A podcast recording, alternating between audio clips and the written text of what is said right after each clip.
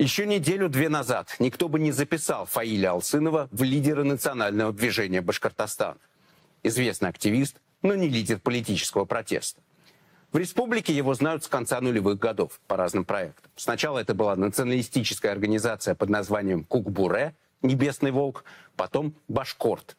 Алсынов и его соратники называли себя либеральными националистами, и главным в их повестке был башкирский национализм, борьба за права народа, языка и так далее. Соратник Алсынова Руслан Габасов в своей книге описывает Кукбыре как такой полубоевой клуб, в целом действовавший в рамках законности, просто регулярно случались драки и с русскими националистами, и с приехавшими с Северного Кавказа. Алсынова избили в конце ноября 2013 года. Как пишет Габасов, русские националисты кричали ему «понаехали башкирята из аулов», и он даже попал в больницу. Потом возле его дома активисты выставили охрану. По закону улицы на нападение всегда надо отвечать. И вот как Габасов объясняет в своей книге, почему не ответили. Дело в том, что данный инцидент вызвал большой общественный резонанс, и если бы через несколько дней нашли хоть одного из избивавших с проломленной головой, то, естественно, все подозрения пали бы на Кукбуре. К тому же многие предполагали, что нападение на Фаиля было устроено с помощью чекистов, и они, конечно же, ждали от нас ответа. Так примерно и жили. Башкорт Алсынова и Габасова уже был более политической структурой. К тому же к этому подталкивала жизнь. Давить националистов начали еще при Хамитове, но прессинг резко усилился, когда в сентябре 2019 года Кремль поставил у власти в Башкортостане Радия Хабирова, который пришел с мандатом и под лозунгом разработки Шихана Куштау. К тому моменту Башкорт боролся за Куштау уже несколько лет. Ситуация обострилась, и к августу 2020 года, когда у Куштау начались народные протесты, Башкорт уже был запрещен судом как экстремистская организация. В августе тогда Алсынову дали 15 суток. Куштау тогда, как известно, отстояли, но было ясно, что по отношению к националистам Кремль будет беспощаден. Участникам Хизбут Тахрир уже давали по 20 с лишним лет. В августе 2020 года дали 9 лет активисту Айрату Дельмухаметову. Это было уже серьезно. Вскоре дали три года активистке Рамиле Саитовой, тоже экстремизм. Она даже успела уже выйти из тюрьмы, и только что ее снова посадили на пять лет. Вот за это храброе обращение к башкирским мобилизованным в ноябре 22 года, после мобилизации. Истинная доблесть Батыра состоит в том, чтобы сказать «я не согласен убивать». Идите или езжайте в направлении к дому. Постарайтесь не получить удар в спину от кадыровцев. Постарайтесь не попасть в лапы к Пригожину. Помогите своим выбраться из этой мясорубки. Лилию Чанышеву арестовали в ноябре 2021 года. К началу войны диссидентов и активистов в Башкортостане практически не осталось. Но Алсынов не уехал а в апреле прошлого года выступил на народном сходе в селе Ишмурзино под Баймаком. Это юго-восток Башкортостана, за Уралье, несколько сот километров от Уфы. Место примечательное тем, что там ведется добыча золота, и местные жители протестуют против выдачи лицензий на добычу открытым способом, то есть когда перекапываются огромные массивы грунта и вместо пастбищ получаются котлованы. Хабирову был нужен повод, это очевидно. 12 октября Алсынова задержали, предъявили ему 282 статью на основании доноса лично самого Хабирова, в котором он требует признать выступление Алсынова разжиганием межнациональной розни. Причем, судя по всему, вменяемое Алсынову выражение «кара халык» — черный народ в отношении вахтовиков-золотодобытчиков переводится так же, как простой народ. То есть даже формально предъявить Алсынову было нечего вообще. Алсынова отправили под подписку о невыезде, стелили мягко. На 17 января суд приговорил его к четырем годам колонии. И вот так начались самые массовые протесты в России после начала войны Путина с Украиной. Теперь Алсынов не просто известный активист. Теперь он символ борьбы за свои права. Подробности у Александра Шведченко.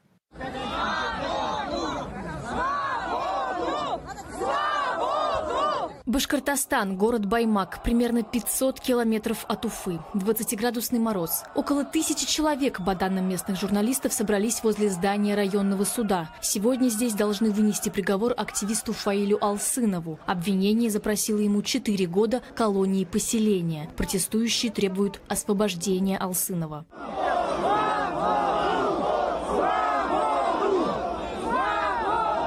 Владимир Владимирович, мы многонациональный народ Республики Башкортостан просим, чтобы вы взяли ситуацию в свои руки, так как руководитель Республики Хабиров не справляется своими должностными обязанностями.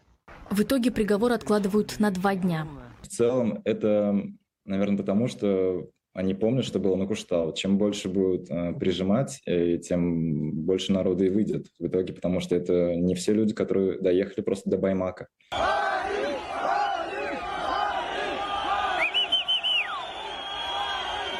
16 января протесты продолжились. Люди требуют освободить Алсынова, а также отправить в отставку главу республики Радия Хабирова. Задерживают сторонников Алсынова. В Уфе задержали Фанзиля Ахмедшина, в Баймаке отключили электричество и пришли к Ильдару Юмагулову, а также задержали Ильнара Галина. А, свое удостоверение покажи, пожалуйста. Так, МВД России, майор полиции Мансуров Роберт Ирнатович.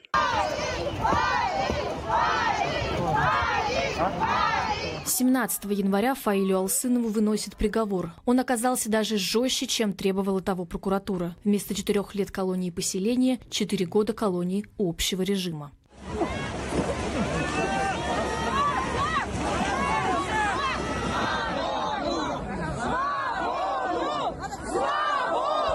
В республике сегодня проблемы с интернетом. У многих жителей Башкортостана не работает WhatsApp. В акции у суда участвуют несколько тысяч человек. Происходит столкновение с полицией. Та применяет спецсредства. Протестующие сопротивляются.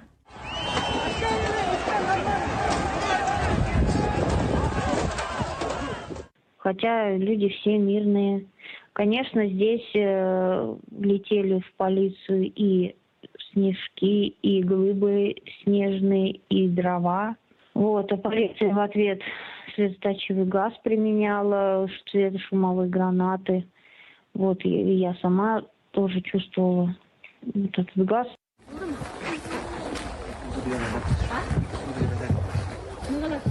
Протестующих задерживают. Следственный комитет возбуждает уголовное дело о массовых беспорядках. А 18 января протесты комментирует глава Башкортостана Ради Хабиров.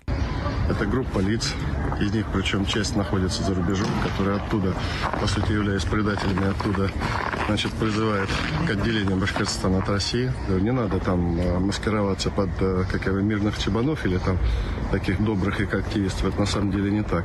Задержания продолжаются. Полиция пришла в Баймакский колледж. Задерживают двух человек. Если вы будете участвовать в соответствующем мероприятии, вы можете быть привлечены по статье 20 повышения. Поэтому я вас предупредил. 19 января. Уфа. Площадь у памятника Салавату Юлаеву. По оценкам местных журналистов, здесь более тысячи человек. Собравшиеся поют народные песни и водят хороводы.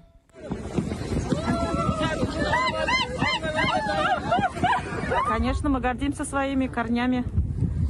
Э, поем свои песни башкирские, народные, и русские поем, и, и всякие. Мы многонациональный народ. Тем не менее, полиция все равно вытеснила их с площади. Десять человек задержали. Люди тоже пытались не дать э, силовикам увести задержанных на автобусе. Исходя из того, что передавали наши корреспонденты, исходя из того, что я читала в большом количестве чатов, где жители республики координировали свои действия, они я бы сказала, очень смелые. То есть я не увидела там э, какого-то, знаете, страха или настроений. Давайте мы все сейчас разбежимся, прекратим. Вот это очень страшно, что заводят уголовные дела, что нас бьют. Происходящее в республике, наконец, прокомментировали и федеральные власти. Там нет массовых беспорядков и массовых протестов. Там есть отдельные проявления, ну, которые скорее, наверное, относятся к компетенции местных властей и органов правопорядка исключительно. Совсем у вас акции нету, что ли? В Баймаке это были первые протесты за долгие годы, когда у силовиков не всегда было подавляющее преимущество над протестующими. Кремль и ФСБ за дело взялись всерьез. Когда в последний раз российский ОМОН использовал для подавления протестов светошумовые гранаты? Возбуждено уголовное дело о массовых беспорядках, даже несмотря на то, что Дмитрий Песков говорит, что их нет. Телеканалы молчат, зато в интернете пропаганда дискредитирует Алсынова, Башкорт и Кукбуре. Оказалось, что Кукбуре еще в 70-х годах был террористической организацией под патронажем НАТО. Военкоры пишут, что протестами в Баймаке Америка хочет открыть второй фронт в России. Башкирские духовные лица заявляют, что Алсынова прибрали к рукам ваххабиты. Появляется видео с фронта. Глубоко возмущены участники СВО. Пока мы находимся здесь на передовой, эти предатели и коллаборанисты мутят воду в нашей родной республике и открывают свой рот против Радия Хабирова. В общем, участники СВО призывают население Башкирской республики осудить предателя и коллабораниста Алчинова, его называют и так тоже, и выразить ему свое презрение. Это при том, что перед приговором воюющие в Украине добровольцы из Башкирии записали обращение в поддержку Алсынова. Так что нужен был симметричный ответ. Сам Хабиров тоже записывает видеообращение. Это не мирные экоактивисты и добрые чабаны, это предатели и сепаратисты, призывающие к отделению Башкортостана и партизанской борьбе. Так Кремль действует в логике самосбывающегося прогноза. Потому что протесты в поддержку Алсынова – это националистический протест. Это жители Национальной Республики протестуют против имперских амбиций центра, выразителем которых, вспомните историю Куштау, становится поставленный Кремлем глава республики, ну и приданные ему в помощь силовики. То есть это протест против собственной власти, говорит политолог Михаил Комин. Мне кажется, что этот все-таки протест, он, э, конечно, носит абсолютно политический характер, да, э, против беззакония но направлен скорее против регионального режима, да, регионального политического режима Башкирии. Он не, по крайней мере, пока что не трансформируется в протест какого-то федерального масштаба против федеральной власти и уж тем более против Владимира Путина. А вот что говорил Дождю политолог Аббас Галямов. Главная причина, почему вот э, люди взорвались, вот эти люди взорвались, это э, просто долго-долго копились э, обиды Понимаете, Россия вообще при Путине стала сверхцентрализованной страной, и недовольство этими процессами централизации есть повсеместно, э, везде. А в национальных республиках оно еще приобретает э, такой этнонациональный окрас. Э, значит, там не только вот, значит, Москва там выкачивает из региона все деньги, оставляет нам только экологические проблемы и нищету, а себе забирает все, значит, так сказать, корешки. Вот. Но еще добавляется к этому вот это ощущение, что значит, э, Москва там уничтожает нашу идентичность, э, уничтожает наш национальный язык, не дает развиваться национальной культуре. Ну, то есть вот эта сверхцентрализация, помноженная на имперский дискурс, э, характерный для путинской России, а они вместе дают вот это ощущение такого национального угнетения. Это неожиданность. Можно сказать, еще один черный лебедь. Оказалось, что даже в условиях тяжелейших репрессий и цензуры война катализирует антимосковские настроения в российских национальных республиках. И не случайно антивоенный протест смыкается с национальным пафосом, как, например, у Рамили Саитов. Не случайно активисты сегодня записывают обращение к участникам СВО. Возвращайтесь, надо своих защищать, а не с чужими бороться. Конечно, это не в чистом виде антивоенный протест но это протест против несправедливости, в том числе и такой несправедливости, когда национальные анклавы оказываются поставщиками живой силы на фронт ради амбиций Кремля. Против имперского пафоса, с которым Путин ведет эту войну.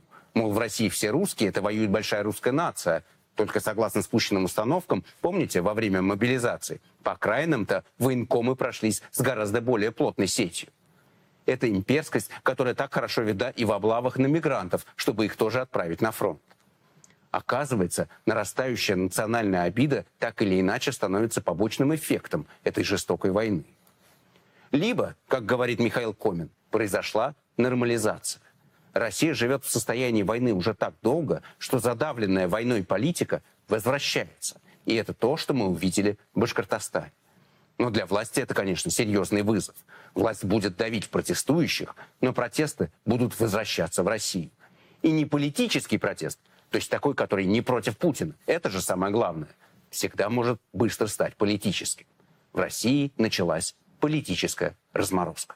Сейчас мне кажется, что протестный потенциал, вот эти вот так называемые, ну, то, что по-английски называется grievances, да, это такие как бы требования, э, недовольства, недовольства населения, оно может трансформироваться довольно быстро в э, такие политические действия. Э, мы, например, это э, можем увидеть э, в случае с инфраструктурой, с прорывами труб, с э, значит, всем вот этим вот бедами ЖКХ, которые случаются в России сейчас как-то кажется, чуть более активно, чем э, до этого, да. А вот эти grievances, они э, накопились и в этом случае, мне кажется, да, а, и, ну, сейчас они не вытекают, не выливаются прямо в какие-то массовые протесты или какие-то массовые заявления, да, мы не видим этого, но это может быть, это может случиться. В этом смысле такие вот локальные а, активности, локальные политические активности, которые не бросают вызов центру, а направлена на решение как бы конкретных таких узких задач внутри региона или внутри муниципалитета, они будут повторяться. Вот эта разморозка э, политическая в Российской Федерации началась. И эта разморозка, кроме всего прочего, показывает, что внутри России заметно меньше единства, чем кажется, и заметно мощнее центробежные силы. А что будет дальше? И какую перспективу эти процессы открывают перед Россией в будущем? Что будет потом, когда Путин уйдет и пружина лопнет? Важнейший эпизод борьбы с протестами в Баймаке – издание «Русньюз», независимое башкирское, вдруг потеряло свой телеграм-канал, а также исчезли еще несколько оппозиционных телеграм-каналов. Русньюз потом вернулся обратно, другие телеграм-каналы нет, по-прежнему пусты. И это прецедент. Такого еще не было. И это происходит на фоне глушения мессенджеров и интернета, а также блокировки паблика ВКонтакте по запросу прокуратуры. Совпадение? Напрашивается объяснение. Речь идет о том, что Телеграм сам в угоду российским властям блокирует, ну то есть удаляет контент, которым недовольны в Кремле. А что еще это может быть? Впрочем, эксперты Роскомсвободы говорят, доказательств нет, а причины могут быть разные можем сказать, что скрыть канал, то есть изменить статус публичного на частный, э, могут модераторы, э, то есть сами админы канала. Э, и это может быть связано как с попыткой защититься от массовых репортов, которыми боты атакуют независимые каналы, такое уже было. А, либо мы можем предполагать, что кто-то из админов, админов канала был скомпрометирован, правоохранительные органы могли получить доступ к устройству одного из админов и самостоятельно изменить статус канала. То есть а, пока ничего не указывает на то, что это дело администрации Телеграма. Ну, может быть. С одной стороны, логичнее предположить, что сразу несколько каналов заблокированы сверху, удалены. То есть скорее, чем стали жертвами хакеров и спецслужб, либо собственных администраторов, которые испугались атаки ботов. С другой стороны, есть позиция администрации Telegram. Она объяснила BBC, что не ограничивала доступ к каналам и что перебои могут быть связаны с действиями местных операторов связи. Была DDoS-атака на ряд каналов и поток жалоб на призывы к насилию и некоторые каналы могли перестать открываться. Разбираемся. Это заявление Telegram. Что такое DDoS-атака, объясняет исполнительный директор Общества защиты интернета Михаил Климарев. То, что называют DDoS-атакой, это не DDoS-атака, это просто массовая жалоба э, на, в Telegram, в, ну, в э, службу поддержки Телеграма на то, что э, конкретные каналы нарушают э, правила, собственно, самого Телеграма. Telegram тоже должен исполнять условия, в которых э, приложение запускает в магазин, магазины приложений. Ну, это Apple Store и Google Play прежде всего. Возможно, власти российские нашли какой-то э, какой пост, который можно было действительно квалифицировать как нарушение правил Телеграма, и на этот пост были массовые жалобы. Но это тоже, опять же, не точно, мы это сейчас все проверяем. Это возможно. Но я рассуждаю вслух. Факт номер один. Сегодня у властей есть эффективный арсенал блокировки конкретного трафика, будь то WhatsApp, будь то Telegram, что угодно. Если захотят, отключат Telegram в России или в конкретном регионе в любой момент. Факт номер два. Telegram финансово зависит от российской аудитории. Источников дохода у Телеграма два, по большому счету реклама и продажа вип-статуса. И в этом смысле Россия для Телеграма важнейший рынок. Есть и другие большие рынки. Иран, Индонезия, Бразилия. Но Россия, скорее всего, важнее. Помните, год назад в важной истории рассказали про амбициозные планы Роскомнадзора создать основанную на искусственном интеллекте систему тотальной слежки в русскоязычном интернете, чтобы в Кремле могли следить за любыми протестными настроениями и призывами. Системы это еще нет, она в разработке, но зато мы знаем, Кремлю это очень важно. А сегодня, перед выборами, принципиально важно. И то, что события в Башкирии вызывают огромную тревогу, это тоже факт. Посмотрите, какие силы брошены на подавление. И первый инстинкт, особенно когда ты не вполне понимаешь, с чем столкнулся, черный лебедь, быстро перекрыть точки входа, каналы информации, которые превращают этот протест в политическое событие. И если бы я был начальником в Кремле, ну или в ФСБ, я бы точно нашел способ донести до телеграмма простую мысль. Один эксцесс и прощайтесь с российским рынком. И пусть менеджеры телеграмма думают, им жить. Это гипотеза, размышление вслух. А факт остается фактом. Но в данном случае ну, действительно были удалены телеграм-каналы, которые связаны именно с освещением а, происходящего прямо на местах, с происходящими событиями. Это, ну, конечно, это не, не должно быть подвержено какой-то цензуре.